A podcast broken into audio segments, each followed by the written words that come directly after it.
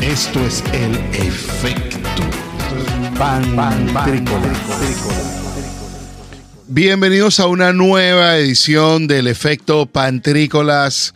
Desde aquí, desde la bellísima ciudad de Albany, en la bahía de San Francisco, California, les saluda David Cira, arroba Pantrícolas. Este es el efecto Pantrícolas, episodio número 44 para wearlatinosradio.com.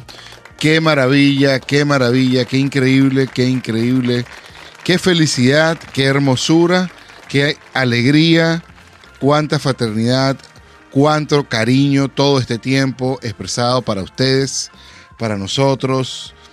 Me emociono muchísimo nada más pensar que esto esté sucediendo como está sucediendo. Les quiero dar de nuevo entonces la bienvenida a este nuestro episodio número, número 44, en el cual, bueno, han pasado muchísimas cosas esta semana que me han tenido bastante consternado, pero también hay otras cosas que me han tenido bastante emocionado porque tuve la oportunidad de poder grabar para ustedes eh, nuestra entrevista de proyecto Link Venezuela con el chef Víctor Aguilera, quien es el emprendedor detrás, bueno, valga la redundancia, o bueno, mejor dicho, es la cara detrás del emprendimiento Arepas en Bici en la ciudad de San Francisco y también es uno de los baluartes que está dejando en, en alto la gastronomía venezolana aquí en este lado del país, en este país, los Estados Unidos, que hoy llamamos casa. Entre estas cosas que me, tuvo bastante consternado, que me ha tenido, bueno, consternado, yo sí soy bien exagerado y dramático. La verdad es que me ha tenido bastante, como, como, como bien interesado, tú sabes, me, me, me, he enfocado bastante en conocer muchísima información acerca de este volcán de Las Palmas, que bueno, comenzó como una serie de terremotos, bueno, de temblores, que todos le llaman terremotos, que desembocaron en, bueno, en, la erupción de este terremoto en Las Palmas, España, y que tienen virus desde el 19, desde el domingo 19 de septiembre a esta localidad, a la localidad, bueno, de, de, de El Hierro, en, la, en, Las Palmas, España, en la isla. Y bueno, la, verdad es que estaba viendo muchísimas noticias, no tengo datos aquí eh, a la mano de cuánto han sido los desplazados que han tenido, y bueno, que, que han tenido que refugiarse y seguramente van a ser mm, enviados a Madrid o a cualquier tipo de ayuda que se les pueda dar porque la, lava acabó con las casas. No, no es algo que, no, que cayó un poquito ceniza, que sí hay muchísima ceniza. No, no, no, no, no. Es que la lava llegó y quemó la casa, le pasó por encima y se acabó la casa. No hay nada. Y, está caminando bastante.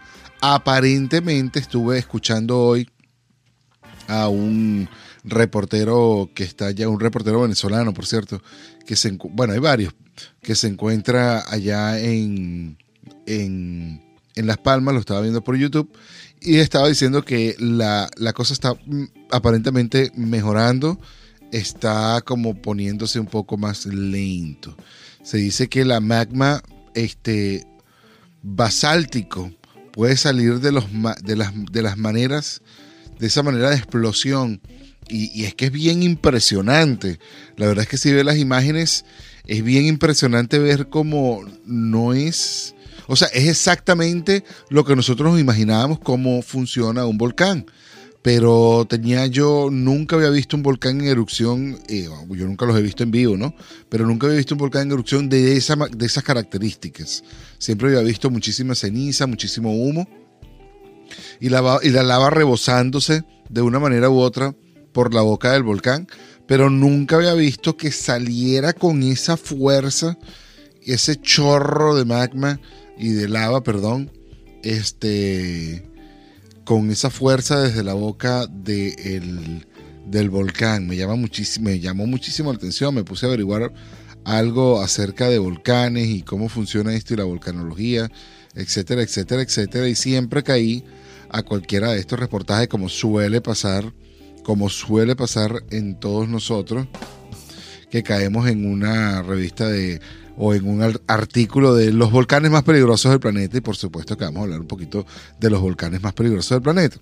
Entonces, entre ellos, entre los volcanes más peligrosos del planeta, se dice que está, dice un equipo de investigadores de la Universidad de Manchester, en el Reino Unido, se ha publicado que los 10 volcanes más peligrosos de nuestro, de nuestro planeta hacia los 25 años que irían realizando una, enumeración de entre características de, de que alertan como amenaza o lo que puede ser las amenazas en los próximos 100 años, etcétera, etcétera, etcétera, ponen y ranquean de número uno en la lista de tenemos a el volcán de Iwu en, en, en China, Japón. No les voy a hacer los, a lo mejor vamos a hablar de los 10, no voy a hacer ningún tipo de, de, comentario. Iwu, Japón sería el número uno. Número dos está en el volcán de Chitelpe en Apoyeque, en Nicaragua.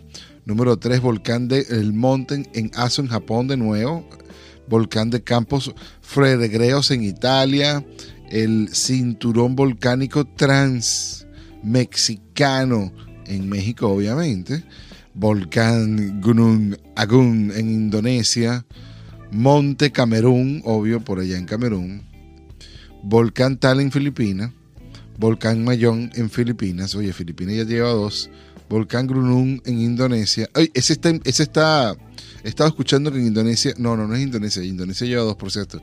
En Islandia está también uno activo, en Finlandia, uno de estos dos países. Volcán de Barbudas en Islandia, ese creo que es, el de Barbudas, que está activo.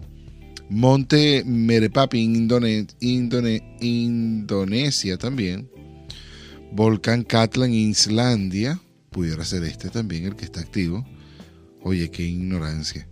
Monte Nirayongo de la República Democrática del Congo y el, volcán, no tengo ni idea lo que puede decir ahí, Orakefunz de Islandia y el Monte Vestubio en Italia. Yo me voy a parar ahí en la lista. Tiene una lista. ah, bueno, aquí termina la lista en el volcán Sakurajima en Japón. Obviamente, esta, esta parte de Asia del sur de Asia, evidentemente está bastante volcánica. Ellas están dentro de lo que llaman el Anillo del Fuego, donde estamos aquí también en California, en Chile, eh, parte de Canadá, en Perú, etcétera, etcétera, etcétera. Pero esto me ha llamado bastante la atención acerca de este volcán. Busquen alguna que otra noticia si les parece interesante, si les parece interesante. Entre otras cosas que pude ver al finalizar de esta semana, hoy se está grabando, estoy grabando esto el domingo, ya antes de que comencemos hoy lunes que estamos transmitiendo para wearlatinosradio.com, le decimos que hoy está el Monday Night de la NFL, los Eagles de Filadelfia contra los Cowboys de um, Dallas. Debe ser un buen juego, un buen juego, debe estar interesante. Mientras tanto que el jueves de la semana pasada, que acaba de pasar, las Panteras de Carolina del Norte vencieron a los Texans 24 a 9 de Houston, por cierto. Washington perdió ante Buffalo Hill 43 a 21. Los Osos de Chicago pierden ante los Browns de Cincinnati 26 a 6. Los Ravens le ganan a los Leones de Detroit 19-17. Los Colts de Indianapolis caen frente a los Titanes de Tennessee 25-16. Los Chargers de San Diego le pasan por encima 30-24 a los Chiefs de Kansas City. Los Santos de New Orleans 28-13 sobre los Patriots. Los Falcons pasan también por encima de los Gigantes de Nueva York 17-14. Los Bengals le pasaron literalmente por encima 24 a 10 a los Steelers. Los Cardinals 31-19 sobre los Jaguares. Jets cayó también sobre los Broncos 26 a 0. Oye, qué, qué horrible, perdió 26 a 0. Eh, los delfines de Florida cayeron sobre los Raiders de Las Vegas y me voy a, darle un aplauso.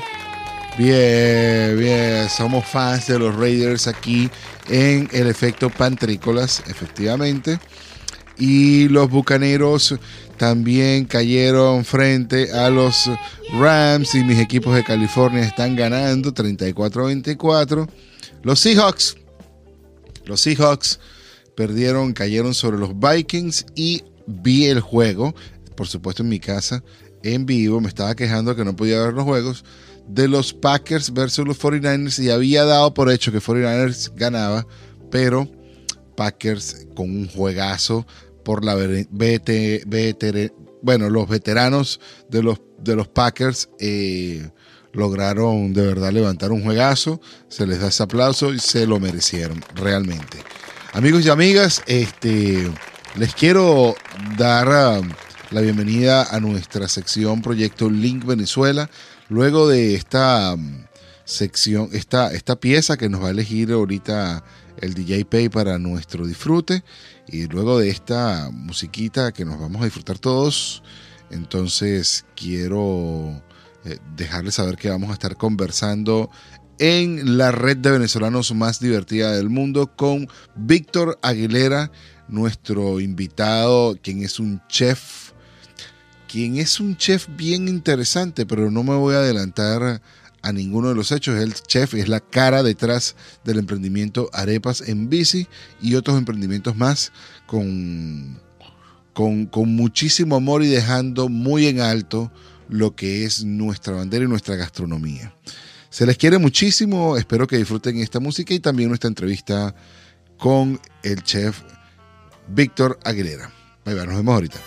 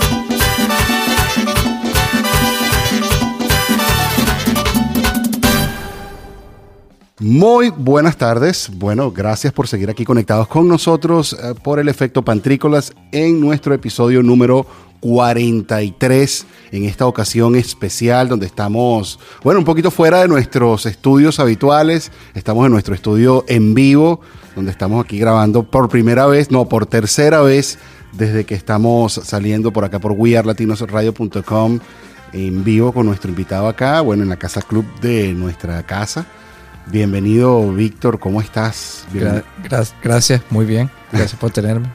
Bienvenido al Efecto Pantrícolas por wearlatinosradio.com, tu casa donde juntos somos más fuertes.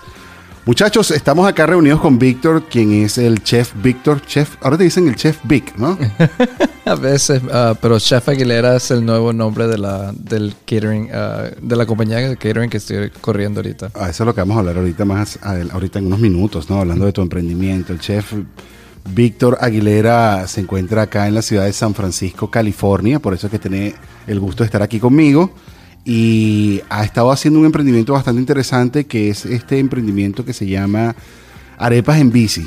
He estado leyendo bastantes artículos de ti en el periódico, bueno, en varios periódicos, y habla así como el chef que tiene tres años, 13 años de experiencia, de pronto se quedó sin trabajo por la pandemia y ahora está repartiendo en bicicleta arepas por todo San Francisco. Sí. Básicamente resumido así es la cosa. ¿Cuándo empezó esto de Arepa en Bici y cómo nació todo esto? Arepas en Bici, honestamente, había nacido dos años antes de la pandemia, pero no la había empujado porque no era el tiempo suficiente, no había, no había, no había el tiempo ni, los ni, el dinero. Este, um, cuando la pandemia empezó, uh, después de no recibir ninguna ayuda, me dio la oportunidad de concentrarme en crear un menú, uh, crear lo que era la página de internet y de verdad empujar el, el, producto. Y después de unos varios artículos en, en, unas revistas, este, me levantó mucho el negocio y había mucho uh, support de la parte de, la, de San Francisco. Es correcto, no, es verdad, y muchísima gente le ha gustado lo que haces. Cuéntame, ¿ha sido difícil vender la arepa en, en San Francisco o se vendía sola ya? Um, honestamente, a principios sí, porque no había tanto contactos, pero apenas ya se puso la, la palabra, había muchas personas que quieren traer, a tratar algo nuevo. Claro. Y todavía está, um, um, todavía creo diferentes menús uh, semanalmente, a veces uh, tratando de um, crear siempre algo diferente para, que, para que los los customers y el, el, el, guest uh, siempre este intrigue para algo nuevo. Para algo nuevo. Aunque ustedes no lo crean, aunque ustedes no lo crean, Víctor es venezolano. aunque tenga ese acento bastante marcado gringo, él es venezolano. Tú eres nacido en Valencia, ¿no? Sí, sí, yo nací en Valencia y yo vine aquí a los Estados Unidos cuando tenía 12. Okay. Y he estado ahorita en San Francisco, cumplimos ayer cinco años. Wow. ¿Qué tiempo ya tienes en Estados Unidos como...? Ah, desde el 2003. Desde el 2003, o sea, ya estás casi cerca de los 20 años, diez y tantos años de... Claro, tú eres más americano que nada, ¿no? Ah, solo por el acento, porque, sabes, creciendo no tuve la oportunidad de, crecer con muchas personas latinas. Ah, estuve en un área muy americanizada y me tocó, de verdad, este... no me no me tocó perder mucho lo que eran mis, mis, mis, mis tus ah, raíces. Mis raíces, pero sí se me hizo difícil practicar lo que es el español. Claro. Ahora hoy en día sí lo practico más, por, especialmente por ah, la clientela. Ya. Este, pero todavía se me ah, se siente a veces. Claro, claro. Ven acá. Ahora he estado, como estaba eh, examinando todo lo que he estado haciendo y bueno, más o menos haciéndote un poco de estalqueo. Me di cuenta que en algún punto en tu carrera estuviste en Masterchef, ¿cierto? Uh, uh Chopped. Uh, Masterchef, ahorita es Shop 420, ¿no? Sí, ahorita, antes estuve en Cutthroat Kitchen. Ok.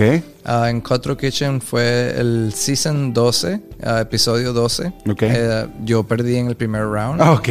Este, ah. Después de ese, en el 2015, yo dije, voy a regresar, voy a regresar, voy a regresar. En, al principio del 2021 um, empecé, yo siempre aplico todos los años para ver qué puedo entrar. Este año había aplicado para hacer Bobby, uh, Beat Bobby Fly. No entré, pero me mandaron el Shop 420. And ¿Ese? I'm like- y yo le dije, ok, yo tengo un poquito de experiencia con esto.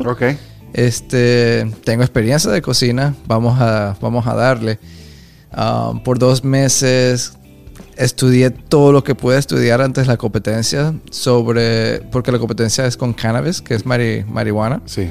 Um, so tuve que nos, aprender más de lo que de lo que ya sabía porque no solo es un ingrediente pero Claro. hay tantos diferentes tipos que dan diferentes sabores um, y diferentes uh, um, diferentes efectos um, para todo y ellos querían ver que sí sabes lo que estás haciendo porque no solo es cocinar es una ciencia matemática Claro.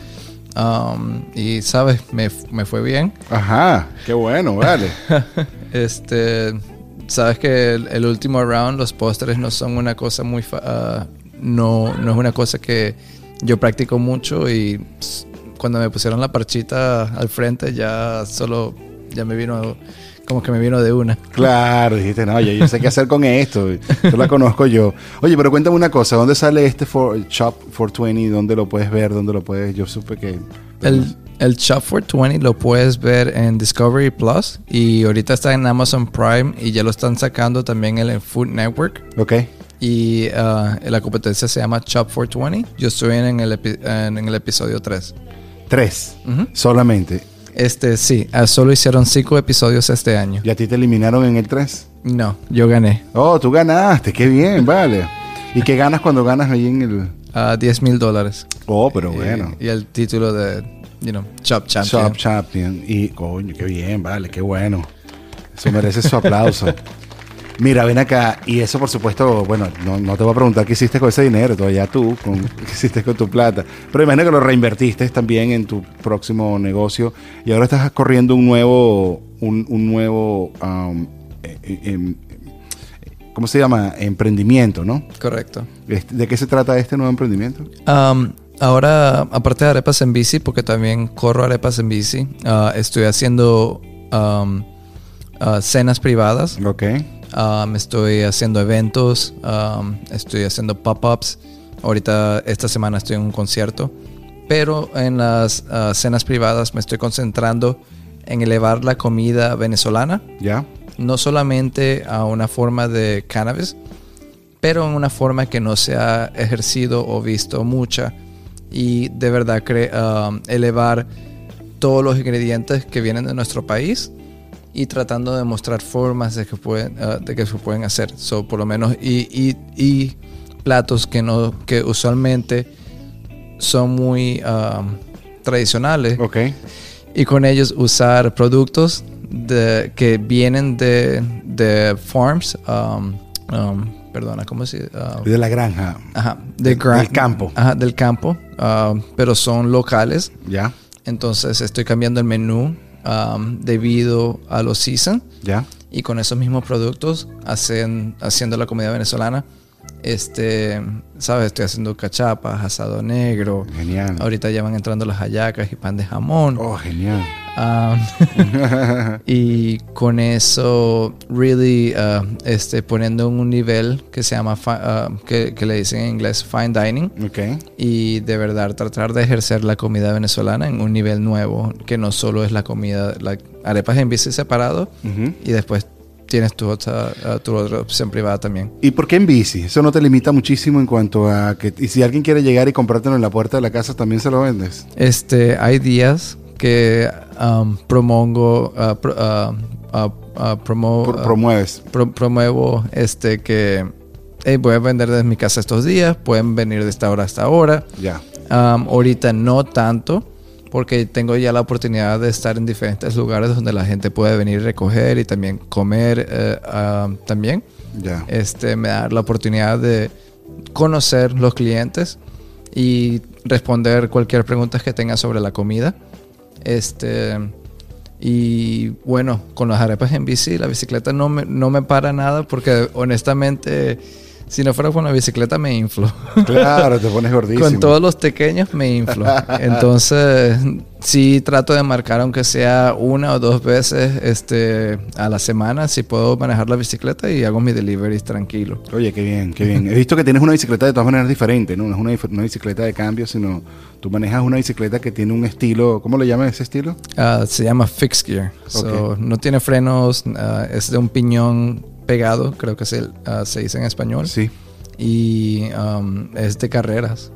Bien. Y entonces todo es con tus piernas, ¿no? Tú subes, bajas, frenas, todo con, con el... Oye, qué trabajón. Me encanta. De todas maneras es un tremendo ejercicio, ¿no? Eso de todas maneras como que ha sido tu, uno de tus deportes, tus pasiones en algún punto. Sí, he, estado manejando bicicleta ya por más de 10 años. Ah, he jugado de, ah, un deporte que se llama bicipolo. Ya, Este, en ese mismo deporte competí en, una en, en la mundial ya. en 2013 Representando a Estados Unidos. a Estados Unidos y también estaba he estado haciendo carreras um, de diferentes estilos, más callejeras que lo normal y también he, he tenido la oportunidad de correr para algunas carreras de Red Bull Oh, qué bien. y, y eso ha sido uno- un- un- un- unos ah, challenges bien bien buenos. Ya, y ustedes, ustedes que nos están escuchando, estamos conversando con el chef, con el chef Víctor Aguilera, de acá de la ciudad de San Francisco, California. Ustedes estarán aquí pensando que estoy hablando yo con una persona adulta, yo estoy hablando con un chamo, con un chamo, que ustedes lo tienen que ver, la, pinta que tiene, tiene, bueno, un muchacho jovencito, jovencito, jovencito, todo tatuado por todos lados. Y la verdad es que bastante buena forma física, se le nota que está haciendo bastante ejercicio. Ahora, ¿estás reprendiendo tú solo? Ahorita sí. Ah, a principios del año pasado, cuando estaba todo el boom boom de las arepas, sí tuve que necesitar ayuda porque las órdenes me estaban llegando casi 15 a 20 clientes diarios. Wow. Cuando yo la estaba haciendo solo, ya las piernas ya no estaban que no me daban, Claro. ya, ya no podía. Y ya la arepa no llegaba caliente. Sí, y ahorita. y ahorita, este, que, que me da la oportunidad de hacer yo mis propias rutas. Si necesito ayuda, sí la busco, pero prefiero ahorita hacerlo yo mismo. Bueno, es que es difícil, ¿no? No, no es fácil tampoco. em- Es, es un, es de todas maneras un, un concepto totalmente diferente al que venías manejando. No es algo eh, habitual a lo que... O sea, perdón, no lo que tú venías manejando, sino lo que se venía manejando. O sea, todo el mundo venía como llevando, te lo llevo en moto, te lo llevo en carro, te lo- pero te lo llevo en bici. Aunque ya, bueno, ya hay muchísimas otras personas que ya lo están haciendo de esa, de esa manera ecológica. Pero Sí. tú, tú lo pensaste por un tema de ecología o porque ese es tu vehículo. Ah, no solamente eso, um, um, de verdad que sí hemos empujado lo que es tratar de ser bien eco-friendly. Ya. Ah, todos los productos de To Go son eco-friendly. Y más bien hubo una etapa donde no podíamos conseguir containers y paramos de vender comida porque no íbamos a vender comida Ya. en containers plásticos. Claro.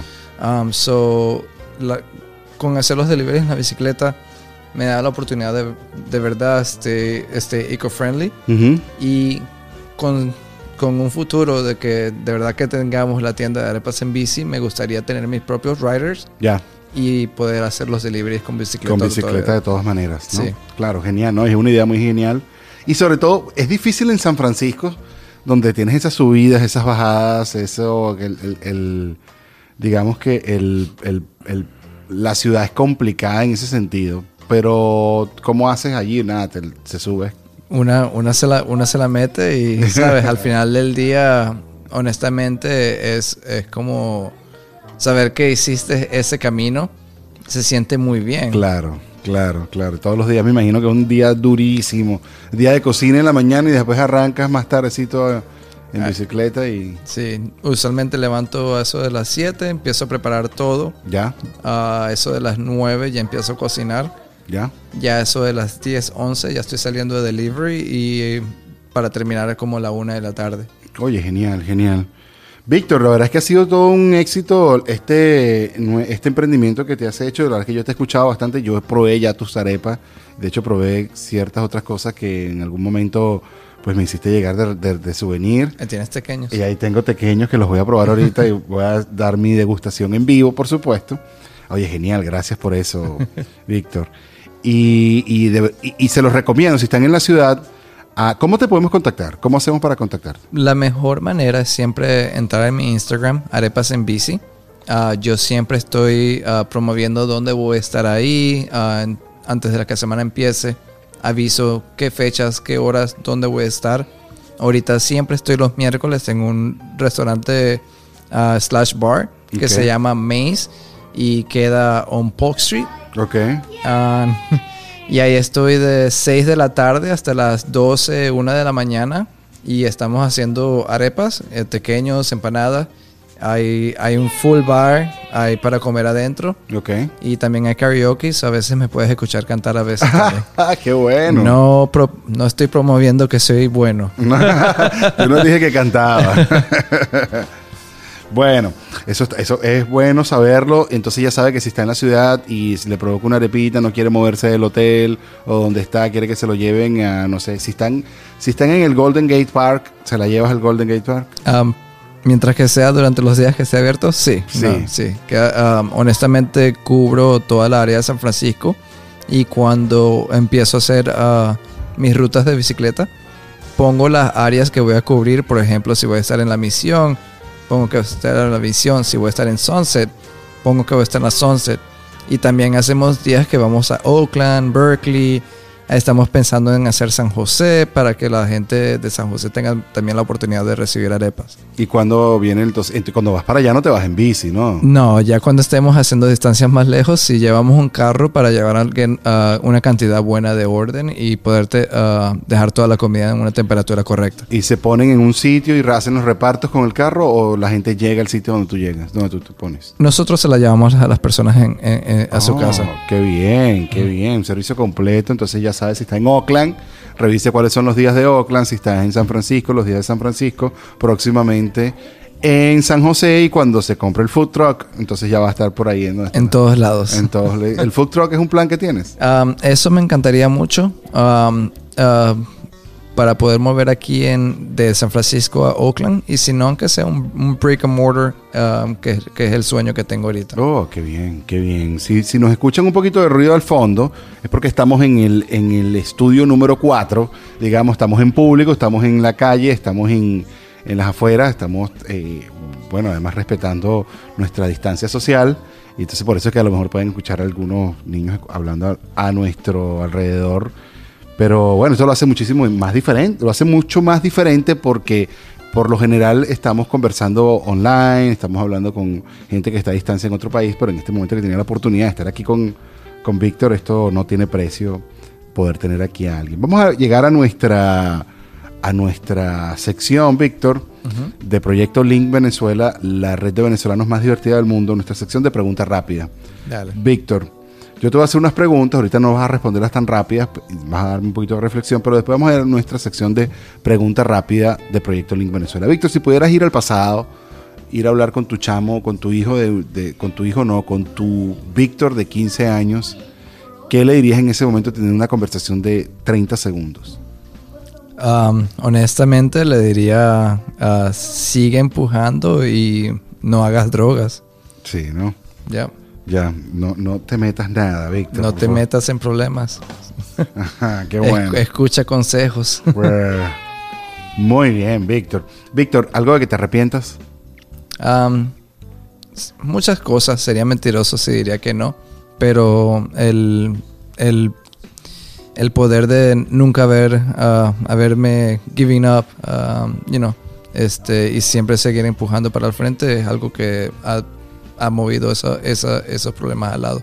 Si, si pudieras cambiar algo que tú dirías, oye, me gustaría cambiar esto de mi vida o definitivamente ya no necesitas cambiar nada, ya maduraste y aceptaste los tatuajes feos que te hiciste y le montaste un tatuaje mejor arriba. Um, honestamente, ahorita en esta etapa no cambiaría nada.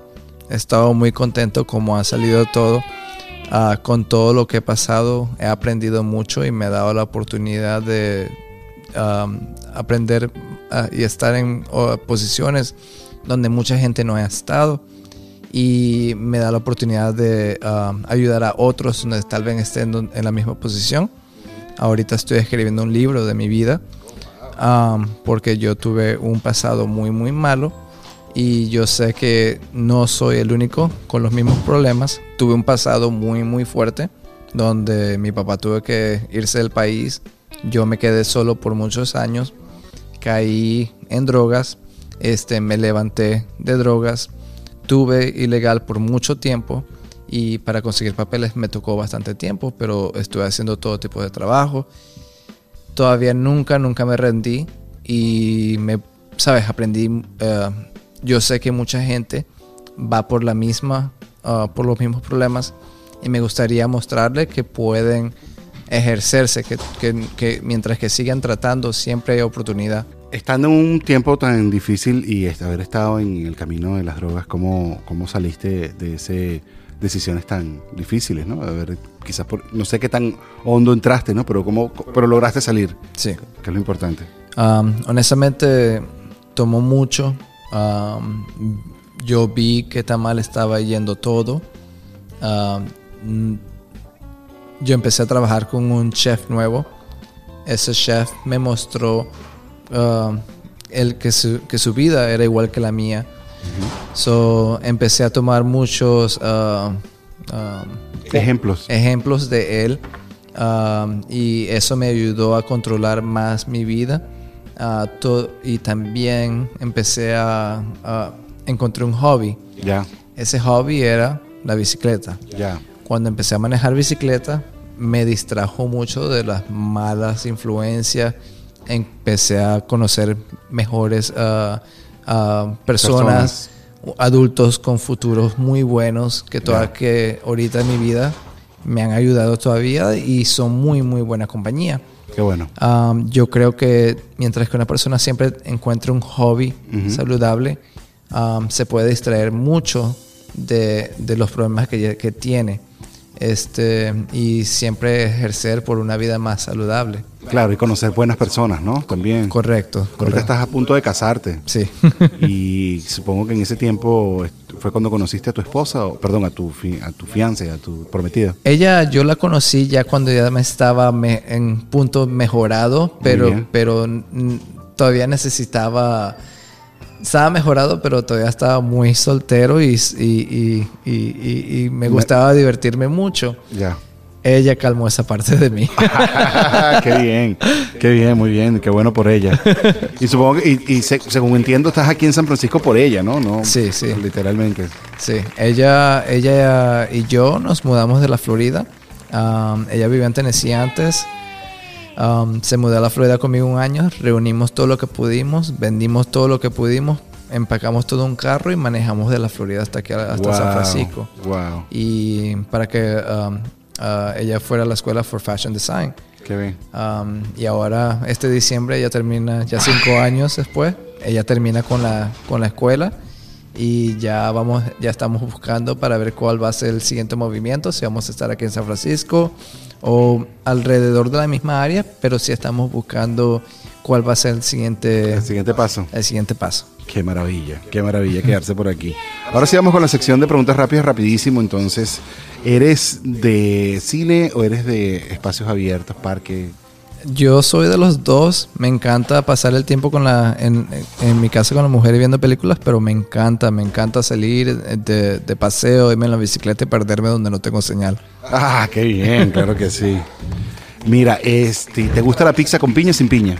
Ah, con piña, ¿Eres de zapato cómodo, zapato de, de fashion? zapato cómodo. ¿Eres de playa o eres de montaña? Wow. Ah, playa, ¿Frío o calor? calor. Te- te- ajá, ¿te gusta, eres de iPhone o eres de, de, de- de Android? Android. ¿Te gustaría empezar a invertir en, en estas criptomonedas? Ya he invertido. Ya estás en ello. ¿En qué andas? No le puedo decir mis secretos. No, quiero saber más o menos en qué moneda estabas invirtiendo. Solo por saber. ¿Has escuchado esto de los, um, ¿cómo es que llaman? CryptoPunk, CryptoKitties. Son como unos stamps que puedes comprar y tienen un valor. No. Bueno, te, lo, te recomiendo que busques algo de esta información. Está bien, bien friki, bien interesante. CryptoPunk. Aquí, ah, creo que sí sé de lo que estás hablando con los, Cripto- con los diseños, ¿verdad? Es correcto, son unos diseñitos, unas foticos Yep. y tú los puedes comprar. Es como una criptomoneda también. bien interesante. Víctor, se me ocurre una última pregunta de estas preguntas rápidas. Eh, ¿Te gustaría en este... cu- ¿Cuándo te casas finalmente? Ah, estamos esperando casarnos el año que viene en fall, durante fall. ¿Te vas a casar por aquí? ¿Te vas a casar por Um, allá en Florida con tu familia? Estamos esperando como un bosque, ah, tal vez como Yosemite o algo. Oh, algo- algo interesante, bien interesante. Víctor, muchísimas gracias por haber estado con nosotros en Proyecto Link Venezuela en esta tarde tan bonita. Gracias por haber llegado aquí con- conmigo a nuestro espacio. A pesar de todas las interrupciones que hemos tenido en todo el día, eh, se logró hacer nuestro programa, se logró hacer la entrevista, se logró estar acá, se logró que llegaras. Gracias por los pequeños, los cuales los voy a probar en este instante. Así que voy a hacer la apertura de la bolsa. Apertura de la cajita.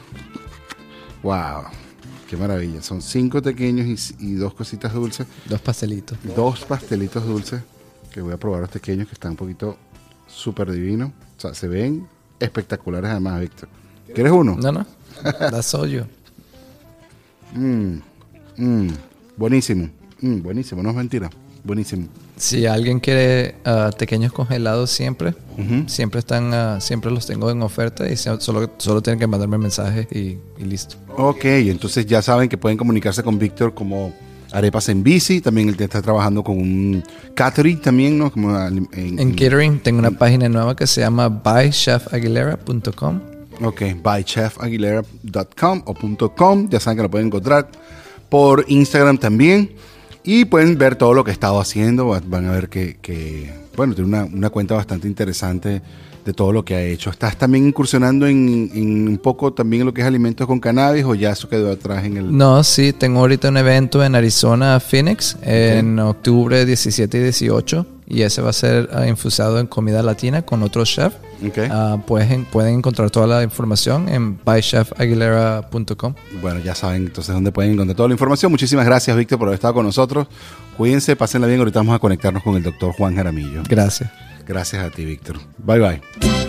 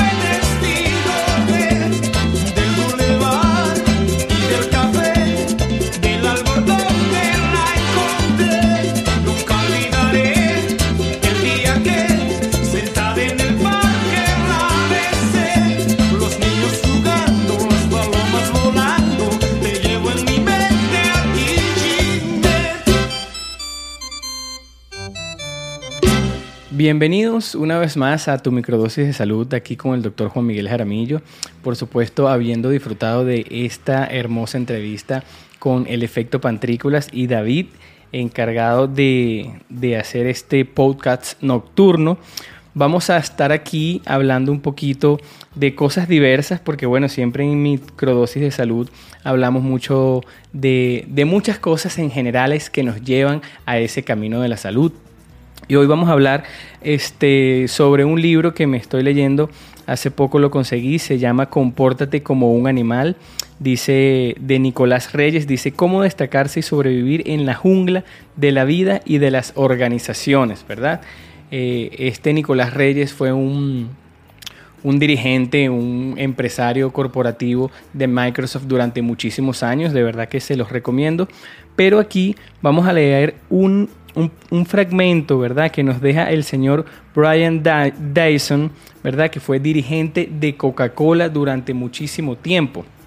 Y en ese tiempo, en, en su despedida, él, él, eh, pues citó textualmente estas palabras. Dice así.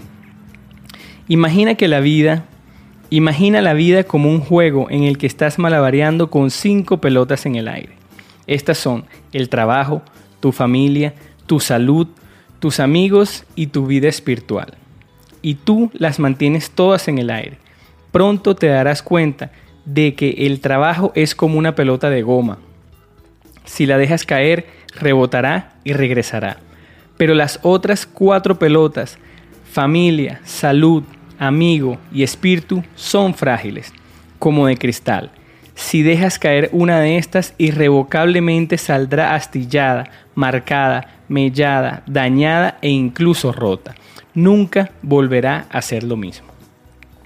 Debes entender esto, apreciar y esforzarte por conseguir y cuidar lo más valioso.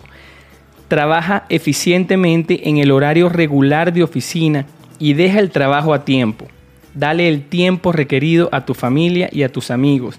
Haz ejercicio, come y descansa adecuadamente.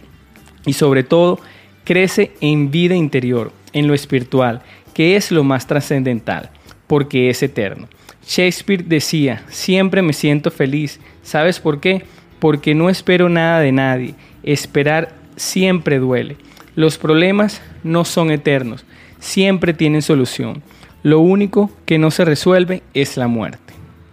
La vida es corta, por eso ámala, vive intensamente y recuerda antes de hablar, escucha, antes de escribir, piensa, antes de criticar, examina, antes de herir, siente, antes de orar, perdona, antes de gastar, gana, antes de rendirte, intenta. Estas son las palabras de este señor de esta organización Coca-Cola, una organización pues conocida mundialmente. Y por supuesto me imagino lo que es el esfuerzo, la responsabilidad y la carga emocional de llevar un trabajo de una empresa tan grande como esa, ¿no?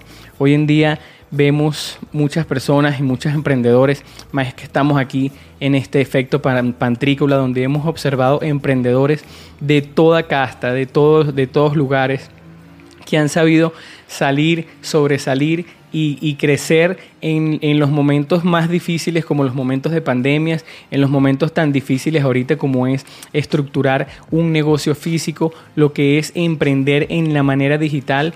Y eso me, me recuerda a mí, por supuesto, mucho también a mi familia y a- al entorno familiar en, que, en el que me encuentro, porque sin duda alguna hay una carga de trabajo bastante fuerte.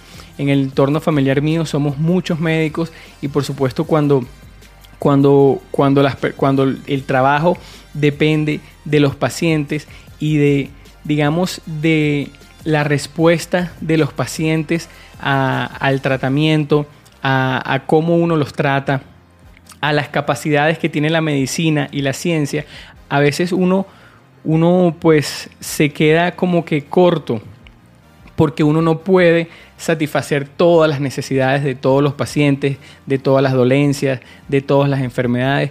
Y a veces es un trabajo que es bastante dinámico emocionalmente, porque por más que uno a veces intente ayudar, a veces no puedes lograr los objetivos.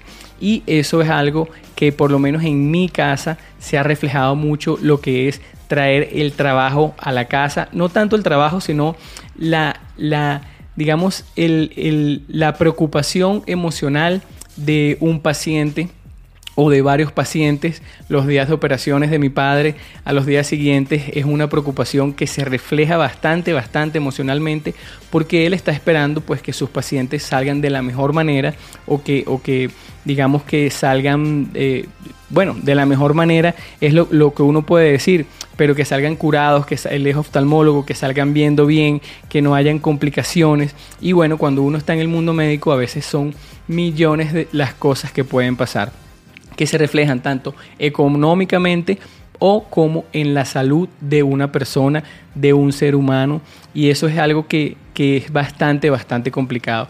Yo por mi parte tengo una, una perspectiva un poco diferente un poco donde me siento mal cuando no me estoy divirtiendo, me siento mal cuando, cuando no siento que estoy alegre y, y, digamos, esparciendo esa alegría y es lo que yo siempre intento, pues como que mantenerme en ese estado elevado de energía, de alegría y llevar eso en todo contexto. Hoy en día que voy creciendo, me voy encontrando con que sí es un mundo bastante difícil, donde uno se cansa bastante en el trabajo, donde uno este pues puedes hacer que disfrutar el trabajo, pero hay veces que no puedes hacer que todo el entorno esté como que tan, tan perfecto o tan dinámico o, o, pues todos trabajamos en lugares distintos, horarios distintos, tienes una, una sola hora para comer, yo por lo menos que me encargo bastante de la alimentación, es algo bien difícil para todas las personas romper con los paradigmas, tanto que a veces me dejo llevar por, por, las personas porque me dicen, pero ¿por qué estás haciendo esto? ¿Por qué haces ayuno intermitente? ¿Por qué estás comiendo eso? ¿Por qué tienes tantas horas sin comer? Y ellos no saben, eh, digamos, el background de donde yo me alojo para hacer estas cosas y eso a veces pues afecta y yo por lo tanto tiendo también a dejar de hacer las cosas de la mejor manera.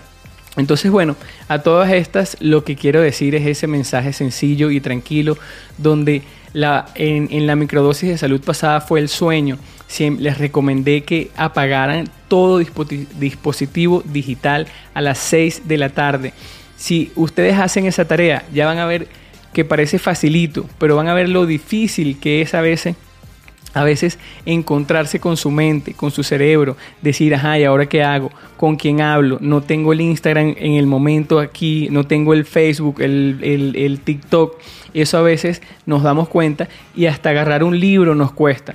Entonces, bueno, los invito hoy a que se desconecten del trabajo, dejen el trabajo en otra parte y disfruten, compartan con su familia, por supuesto, aprendan y enseñen a sus hijos, abrácenlos, agárrenlos y bueno, muchísimas gracias, espero que hayan disfrutado esta microdosis de salud.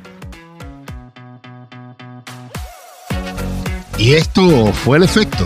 Sí, esto fue un efecto. ¿De qué efecto me estás hablando tú?